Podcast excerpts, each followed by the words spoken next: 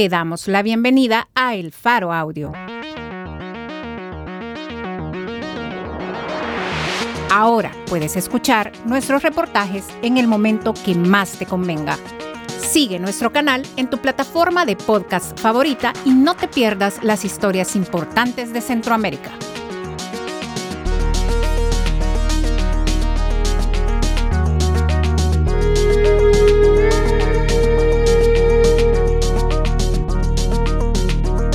Hoy es 19 de mayo de 2022. Este es un artículo de Carlos Martínez, titulado Audios de Carlos Marroquín revelan que masacre de marzo ocurrió por ruptura entre gobierno y MS. Publicado en elfaro.net. La Mara Salvatrucha 13, o MS 13, admitió a este periódico haber asesinado a 87 personas, entre los días 25 y 27 de marzo, en la jornada más violenta de este siglo en El Salvador. La mayoría de esas víctimas, según la policía, no tenían relación con las pandillas. Voceros de la MS-13 revelaron a El Faro que los asesinatos fueron su respuesta, a lo que consideraron una traición del gobierno del presidente Nayib Bukele, al pacto que mantenían desde hace al menos dos años y medio se rompió el acuerdo, porque ellos, el gobierno, hicieron cosas que no tenían que hacer. Desde ahí es por lo que se levantaron esos 80 muertos que pasaron en esas fechas. ¿Me explico? Incumplieron. Hicieron capturas que no tenían que hacer, donde ellos dijeron, lleguen a tal lugar, vamos a dialogar. Y en lugar de dialogar, capturaron. Explicó un líder de la MS-13, que se encuentra fuera de El Salvador. El Faro tiene en su poder una serie de grabaciones en las que se escucha a Carlos Marroquín, director de reconstrucción del tejido social, y uno de los negociadores con las pandillas, en representación del Ejecutivo, confesar a sus contrapartes en la MS-13 sus esfuerzos personales por mantener vigente el acuerdo durante el repunte de homicidios. Se le escucha también hablar de cómo él hubiera impedido la captura de los pandilleros, protegidos por la negociación, y referirse a los tres días de masacre como una presión al gobierno. Yo ya le tiré a Batman que hay 72 horas para dar una respuesta. Él no se lo tomó a bien, se lo tomó a mal, como que viendo que no me estén amenazando y no se qué va. Usted sabe. Dice Marroquín en referencia al mandatario. El Faro habló con dos líderes de la Mara Salvatrucha 13 y uno del barrio 18 durante el proceso de verificación de los siete audios, en los que se escucha a Marroquín discutiendo la situación, con un líder marero durante, y después del sangriento fin de semana de marzo. Estando fuera del país, el periodista que firma esta nota, consultó por separado a los pandilleros, que coinciden en que el punto de ruptura fue la detención de un grupo de MS, que viajaban en un vehículo gubernamental, confiados por gozar de una especie de salvoconducto, y que además eran conducidos por un motorista, contratado por el gobierno. Uno de los voceros de la MS-13, que se presentó como Chavo, y dijo ser miembro de la Ranfla en libertad de esa pandilla, agregó más detalles. Unos hermanos, cuando los torcieron, tenían un vehículo oficial de aquí del sistema, y les mandaron un chofer, también proporcionado por este lobo, aseguró. Lobo, según confirmó ese vocero de la MS-13 y uno del barrio 18, era el seudónimo de Osiris Luna, viceministro de Seguridad Pública y director de centros penales. Tras las capturas, líderes de la MS-13 dieron un ultimátum al gobierno para que liberara a sus miembros. En una de las grabaciones, Marroquín dice haber trasladado al presidente Bukele, a quien se refiere como Batman, el ultimátum de la pandilla, en la que daban al gobierno 72 horas para liberar a sus líderes capturados. El Faro pudo constatar con dos líderes de la MS-13 y un líder de otra pandilla que durante el proceso de diálogo, el apodo de Bukele era Batman. En cuatro de los siete archivos de audio, Marroquín hace alusión a Bukele, y de lo dicho, se infiere que el presidente estuvo todo el tiempo al tanto de las conversaciones de Marroquín, con voceros de la Mara Salvatrucha 13. El director de Tejido Social, incluso, ofreció a un pandillero capturas de pantalla de sus conversaciones con el mandatario. El Faro cuestionó a Chavo sobre el asesinato de decenas de salvadoreños ocurridos entre el viernes 25 y el domingo 27 de marzo. Su respuesta, en todos estos años, que se ha venido llevando un pacto con este Batman, los homicidios han estado a cero. Siempre llevándolo nosotros. Créame, nosotros, día tras día, tenemos, y el sistema nos aventaba, día tras día, si estaban altos los homicidios, nos aventaban todo eso, día tras día, se pedía al mismo sistema de que nos mandara, y ahí tenemos nosotros cómo se manejaba. Y ahora viene usted a preguntarme, mire, ¿qué vinieron a cobrarle al pueblo entero todo eso? La cosa es que aquí no es que solo nosotros o alguien, aquí fue casi toda la gente que vino. Y la llamada se cortó.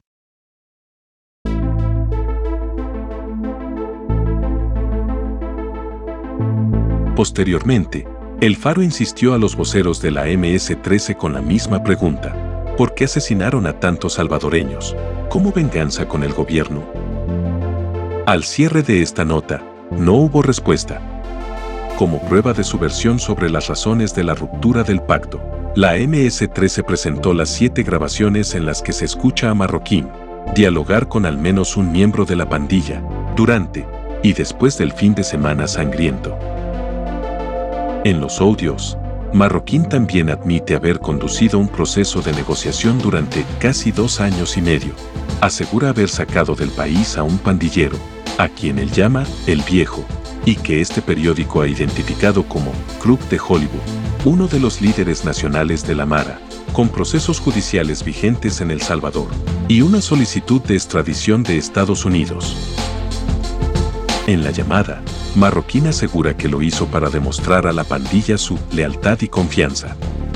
Investigaciones de este periódico han probado, a través de documentos oficiales de la Corte Suprema de Justicia y de un juez especializado en crimen organizado, que Crook fue liberado, pese a tener procesos judiciales pendientes en el país. En el marco de las capturas hechas bajo los primeros días del régimen de excepción, que inició el 27 de marzo, Marroquín asegura al pandillero. Ahorita el proceso se ha terminado y allá adentro están torturando a la gente, están sufriendo y los están humillando, los están tratando como animales y no es para eso, para, para lo que hemos luchado, pues. En las grabaciones se revela además la existencia de una pugna entre Marroquín y el ministro de Justicia y Seguridad Pública, Gustavo Villatoro, a quien se refiere como torero, y a quien además responsabiliza, en sus conversaciones con la MS-13, de ser el causante de la ruptura del pacto. Las tres fuentes de pandillas distintas con las que el Faro habló, y que aseguraron tener pleno conocimiento de los diálogos con el gobierno, confirmaron que al ministro Villatoro se referían como torero. Marroquín llega a advertir al pandillero de que pueden tener traidores dentro de su estructura y señala con precisión a los miembros del programa Sancocos Locos Salvatruchos, que opera fundamentalmente en Sonsonate. Hey, pero mire, ahí hay un dato bien extraño para que le ponga ojo. Si usted ve en Sonsonate casi no hay captura. A mí me late que esos vatos de los Sancocos han entregado, están entregando a la gente de ustedes que tienen ubicada. El Faro ha verificado la autenticidad de los audios mediante un peritaje técnico, en el que se compara, a través de tres software, dos de audio forense y uno de uso comercial, la voz de Marroquín, en algunas de sus intervenciones públicas con la voz que se escucha en las grabaciones.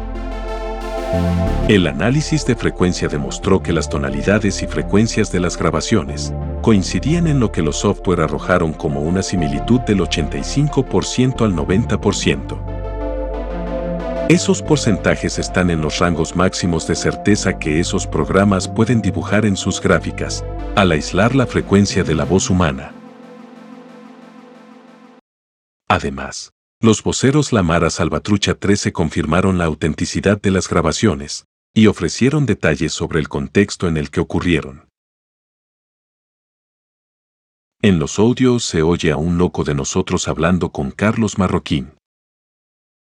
Lente es este loco de Carlos Marroquín de tejido social.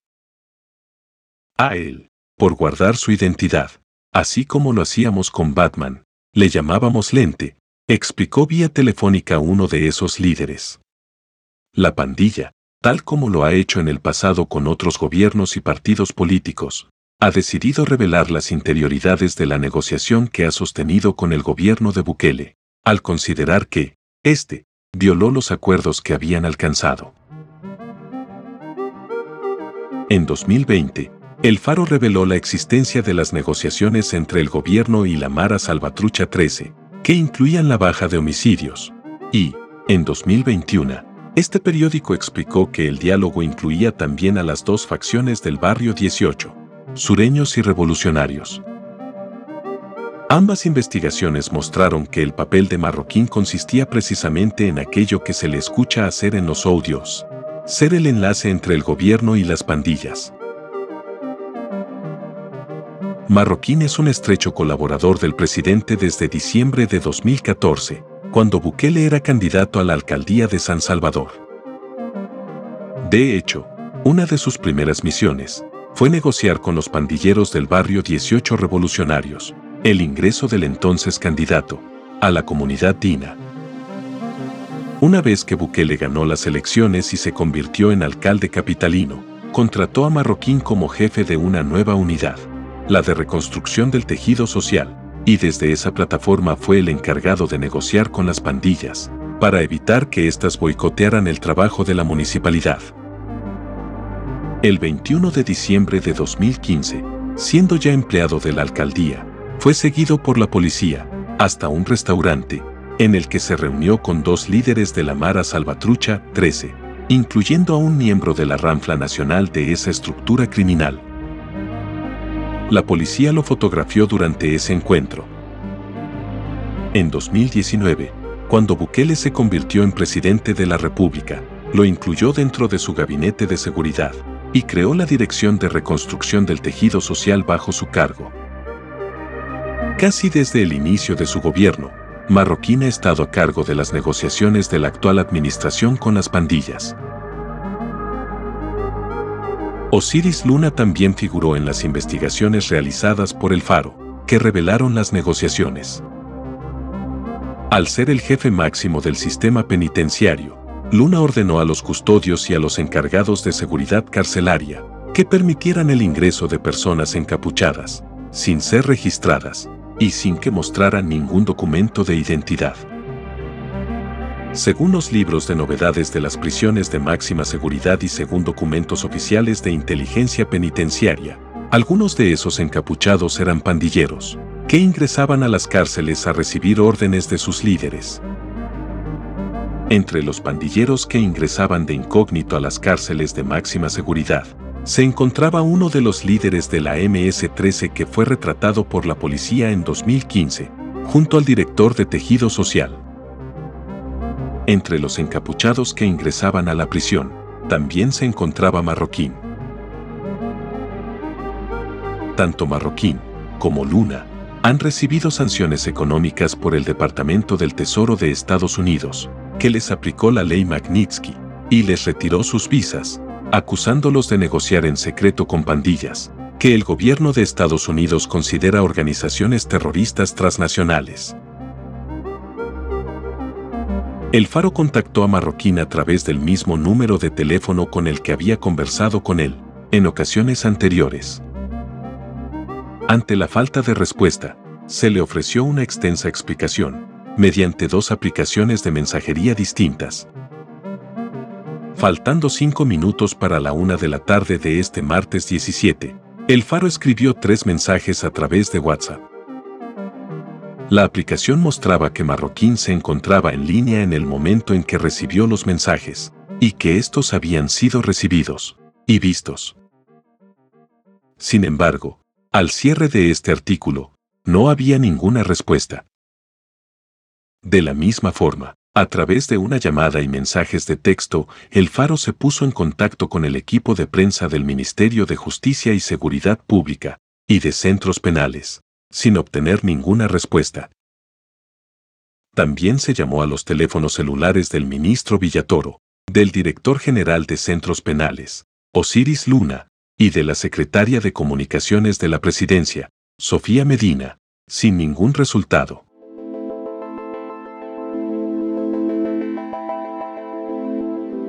Los audios no fueron proporcionados de forma cronológica, pero el contenido de los mismos muestra con claridad que uno de ellos fue grabado luego de la captura de los líderes pandilleros, cuando ya era sensible el alza de asesinatos, pero antes de que el presidente Bukele ordenara a sus diputados aprobar el régimen de excepción, que suprime garantías constitucionales. Es decir, entre la tarde del viernes 25 y la tarde del sábado 26 de marzo de este 2022. Esa grabación registra una conversación ya empezada, en la que Marroquín riñe durante 3 minutos con 18 segundos al pandillero, por haber confiado en otra persona, y en la que se dan detalles de lo ocurrido. Y el lobo fue culero y no me dijo a esa hora, brother. Me vinieron a decir cuando ya los brothers estaban afuera y que quien me dijo fue Santa, pues. No me dijo otra gente. Entonces ya los habían bajado y todas las vueltas las estaban haciendo con lobo.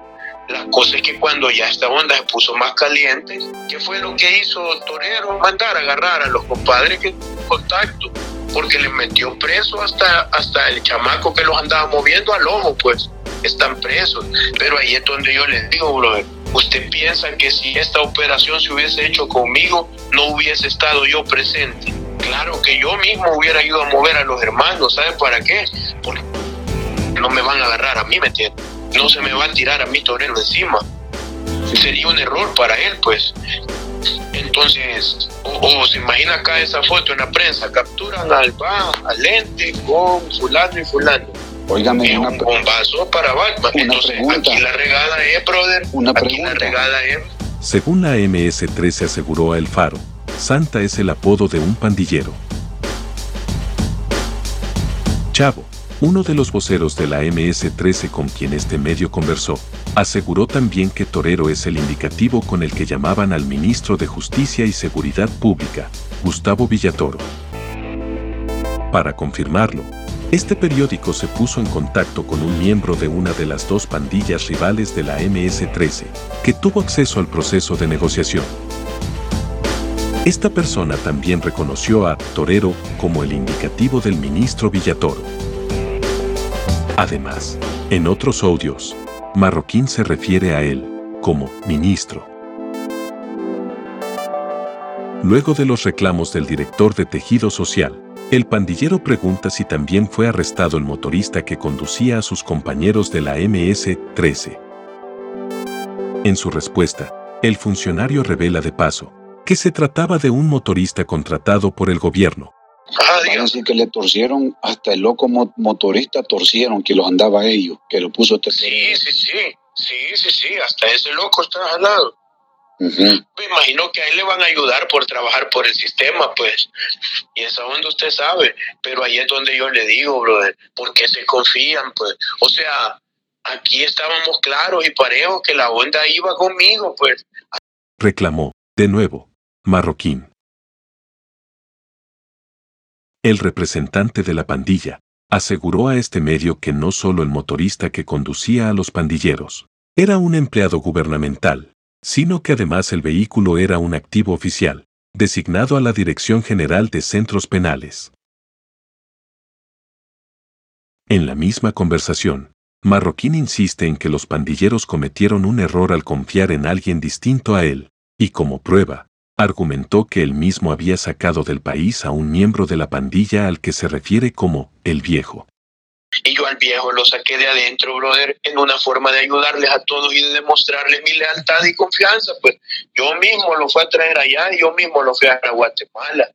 Entonces, pero yo no sé por qué se confían en otra gente, brother. Si aquí la demás gente está interesada que esto se caiga y que esto ya no avance ni funcione. Simón, Simón.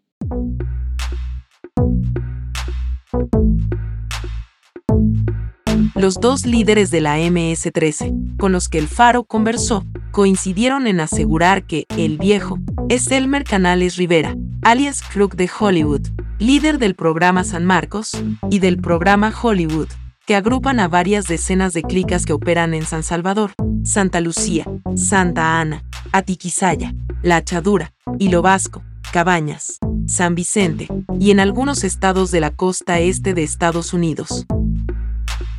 Es miembro fundador de la llamada Ranfla Histórica de la MS-13, que reúne a los máximos cabecillas de esta organización criminal y que ha sido parte de la conducción de las negociaciones con gobiernos y partidos políticos desde al menos 2012, incluidas las ocurridas con la actual administración. Guarda prisión desde 2000 y recibió una nueva condena de 70 años en 2019 por el delito de homicidio y está procesado por extorsión agravada y agrupaciones ilícitas. Además, en diciembre de 2020, un juez estadounidense del Distrito Este de Nueva York ordenó su arresto, acusándolo de conspirar para proporcionar apoyo material a terroristas, conspirar para cometer actos de terrorismo, que trascienden las fronteras estadounidenses, conspirar para financiar el terrorismo y de conspirar en actividades narcoterroristas. Estados Unidos solicitó formalmente a El Salvador su extradición el 26 de julio de 2021. Sin embargo, distintas pruebas indican que Crook ya había sido liberado cuando Estados Unidos solicitó su extradición la Embajada de Estados Unidos envió en 2021 un escrito a la Corte Suprema de Justicia, señalando que su aparato de inteligencia sospechaba que el líder pandillero no se encontraba dentro del sistema penitenciario. Además, un juez especializado que estaba a cargo de su expediente documentó el 29 de marzo de 2022 que cuando Estados Unidos solicitó su extradición, Crook ya había sido liberado, pese a que él mismo había notificado el 1 de junio de 2021 al director del penal de máxima seguridad de Zacatecoluca que el pandillero no podía ser puesto en libertad porque tenía causas judiciales activas. Según el juez, Elmer Canales fue liberado el 3 de junio de 2021, dos días después de que él advirtiera de la ilegalidad de su liberación después de que ese juez especializado solicitara información sobre Crook, los magistrados de la Corte Suprema de Justicia afines al régimen de Bukele lo trasladaron a un puesto inferior, y en sus redes sociales el presidente lo acusó de ser corrupto y dejar en libertad a miembros de pandillas. Finalmente, ante una solicitud de información hecha por este periódico, la Corte Suprema de Justicia admitió que el pandillero de 46 años, no se encontraba recluido en el sistema penitenciario. Uno de los voceros de la MS-13 con los que el Faro conversó reforzó la confesión de Marroquín. Ese, la liberación de Crook, fue un trance que se hizo. Imagínese cómo hicimos eso. Fue puro poder del Estado. ¿Ve la chuquedad de cómo lo sacaron con carros del sistema? En esa misma llamada, ocurrida entre la tarde del viernes 25 y del sábado 26 de marzo de este 2022, y que según los pandilleros grabaron sin que Marroquín lo supiera, el interlocutor de la MS-13 pide al funcionario su análisis de la situación. Como respuesta, Marroquín informa al pandillero que ha trasladado al presidente un plazo de tiempo, que se infiere que fue establecido por la MS-13, antes de la llamada que quedó grabada. Uno de los voceros de la pandilla admitió que ese fue el término que le dieron al gobierno para liberar a sus compañeros detenidos en el evento que desencadenó la masacre. En la llamada, se infiere que los asesinatos fueron el método empleado por la estructura criminal para presionar al gobierno, y se infiere también que Marroquín lo sabía. ¿Cómo mira esto ahorita? Vaya, yo lo veo de esta forma, brother. Yo ya le tiré a Batman que hay 72 horas para dar una respuesta. Él no se lo tomó a bien, se lo tomó a mal, como que han viendo que no me estén amenazando y no sé qué va. Usted sabe, él, o sea, Simón. aquí el que, el que entiende esto soy yo, brother, y en eso debe de aterrizar el viejo, usted y todos los demás. A nadie le interesa ya, pues yo creo que el único que se ha quedado aquí peleando por esta onda soy yo, pues. Entonces la onda está en que lo que Batman me dijo, vamos a ver cómo se reacciona en la, en, en la próxima hora. Según la MS-13 aseguró a El Faro, Diamante es el apodo de un pandillero. Según el audio, Marroquín intuía que la continuidad del pacto con las pandillas estaba en una situación muy frágil y que Bukele se había tomado muy mal el plazo que las pandillas intentaron darle. Tanto así que, desde ese momento, el negociador contemplaba como una posibilidad muy cercana que el acuerdo se cayera, y que él tendría que dar la cara a sus interlocutores de la MS-13, incluido Krug, para explicarles el asunto. Marroquín cerró esa conversación valorando la estrategia de presión de la pandilla. Porque, porque pues sí, creo que la estrategia no ha ido bien, sino que yo siento que se podía poner presión de otra forma y no con el tema de los muebles.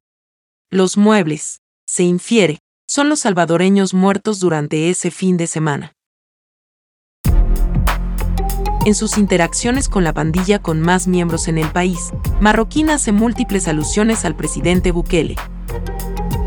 Luego del primer audio, en el que se escucha al director de Tejido Social, intentando mantener en pie el pacto con las pandillas, Marroquín va narrando a sus interlocutores sus conversaciones con el presidente, hasta que él mismo parece realizar que todos los puentes se han roto y que la continuidad de las negociaciones era ya imposible. En otro de los audios, que según la cronología establecida por este medio es posterior al mencionado anteriormente, y que dura 23 segundos, Marroquín informa al interlocutor de la MS-13 de una reunión inminente con Bukele. Batman ha tenido un retraso, 7 de la noche me va a recibir, le aviso para que le diga también a, a que, que, pues sí, como a esa hora estén, estén listos para que si tienen otras cosas que hacer las hagan, mi bro. Pero a las 7 de la noche ya quedé con él ahí en la Casa Blanca.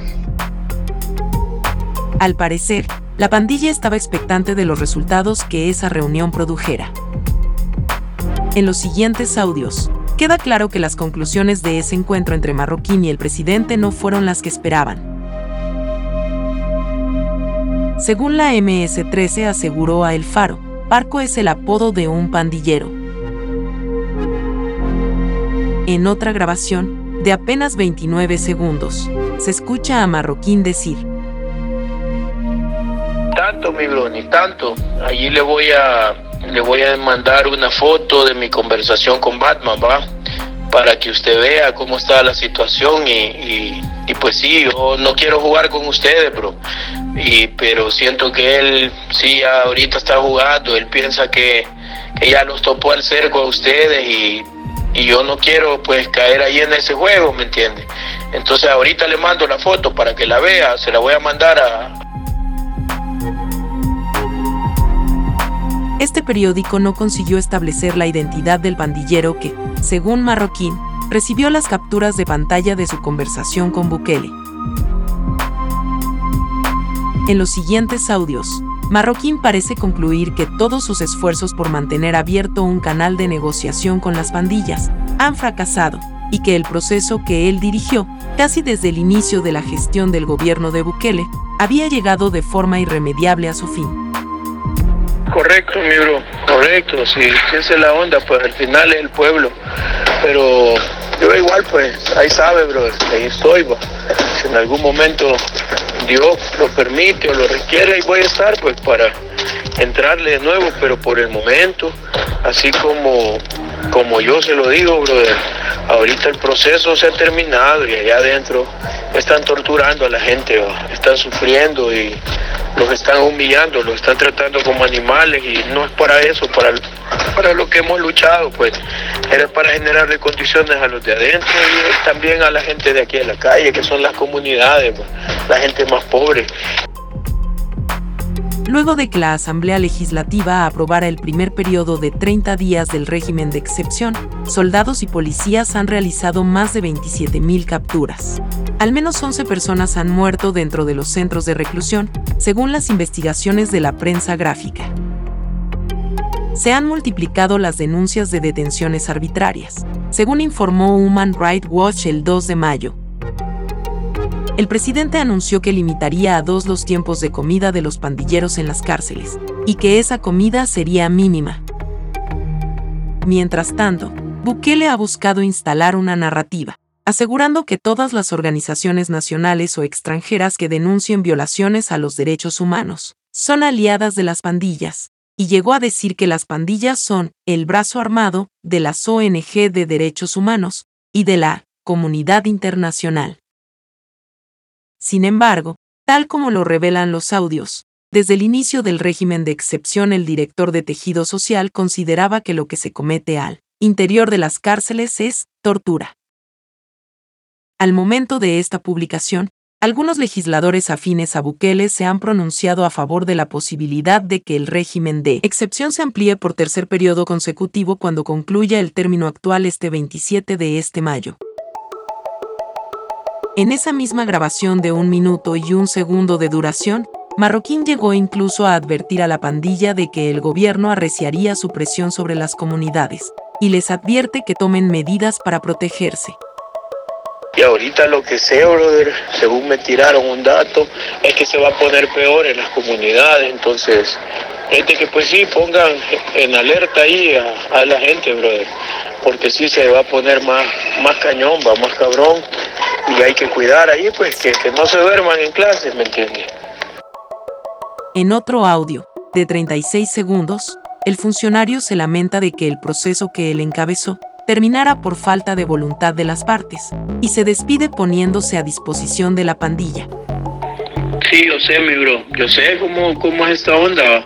Usted sabe que gracias a Dios hicimos un esfuerzo, dos años y medio casi, tratando de que las cosas caminaran bien y se le dio una muestra tanto a él, al país, ustedes, al pueblo y a todos, a todos, de que las cosas sí se pueden hacer cuando hay voluntad.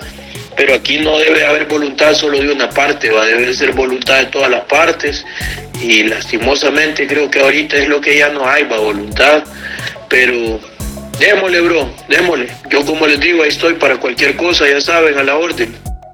De las grabaciones se infiere también que existía una pugna entre el ministro de Justicia y Seguridad Pública, Gustavo Villatoro, y Marroquín. Ante la MS-13, el director de Tejido Social expuso a Villatoro, en una conversación de 23 segundos, como responsable de la ruptura de las negociaciones, e incluso dijo haber enviado a la pandilla una recopilación de publicaciones hechas por el ministro en redes sociales. Sí, mi bro, yo ahí estoy escuchando, ahí le mandé una imagen de unas publicaciones que ha hecho este loco, este loco ministro, ¿va? Eh, pero yo creo que eso, pues ellos piensan que pueden medir fuerzas con ustedes Marroquín llega incluso a advertir al líder pandillero, que tiene indicios de que dentro de su estructura criminal hay traidores, a los que identifica directamente y los asocia con el ministro Villatoro decir que no va a haber, brother, pero los operativos no van a parar, En teoría, como, hey, pero mire, ahí hay un dato bien extraño para que le ponga ojo. Si usted ve en Sonsonate casi no hay captura. A mí me late que esos vatos de los Zancocos han entregado, están entregando a la gente de ustedes que tienen ubicada. Y así se lo digo, de cora, brother, que Dios me perdone, pero yo creo que esos locos tienen algo ya bien, bien, bien transado ahí con el ministro este, este vato. Pero este vato el que se va a terminar poniendo la medallita por todas las capturas. Expuso en otra conversación de 51 segundos. Marroquín dijo a la Mara tener las peores expectativas sobre los efectos que podría producir el régimen de excepción. Van a comenzar a matar, brother, ahí va a haber a diestra y siniestra. Y pues sí, brother, ni modo, pues, o sea, lo que le digo, no era eso por lo que habíamos luchado, pero pues sí, pero sí, ojo, póngale atención a eso, eso, casi no han capturado gente.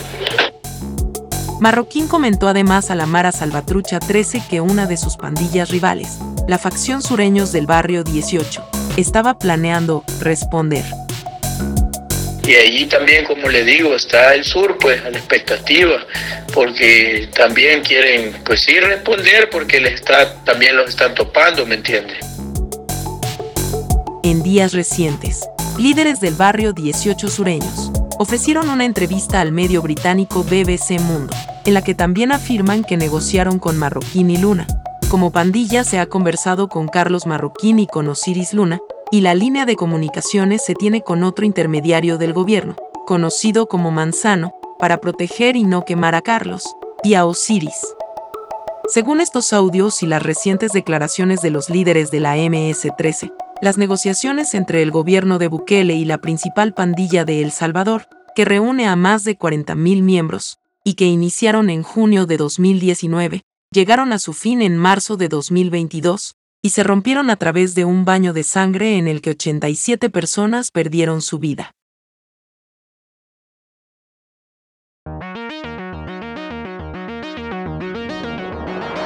Audios de Carlos Marroquín revelan que masacre de marzo ocurrió por ruptura entre gobierno y MS. Por Carlos Martínez. Editores, Oscar Martínez y Sergio Arauz. Producción y musicalización por Omnium. Gracias por escuchar esta historia. Si te parece valioso nuestro trabajo, apóyanos para seguir haciendo periodismo incómodo. Sé parte de nuestra comunidad de excavación ciudadana desde un dólar a la quincena. Ingresa a apoya.elfaro.net.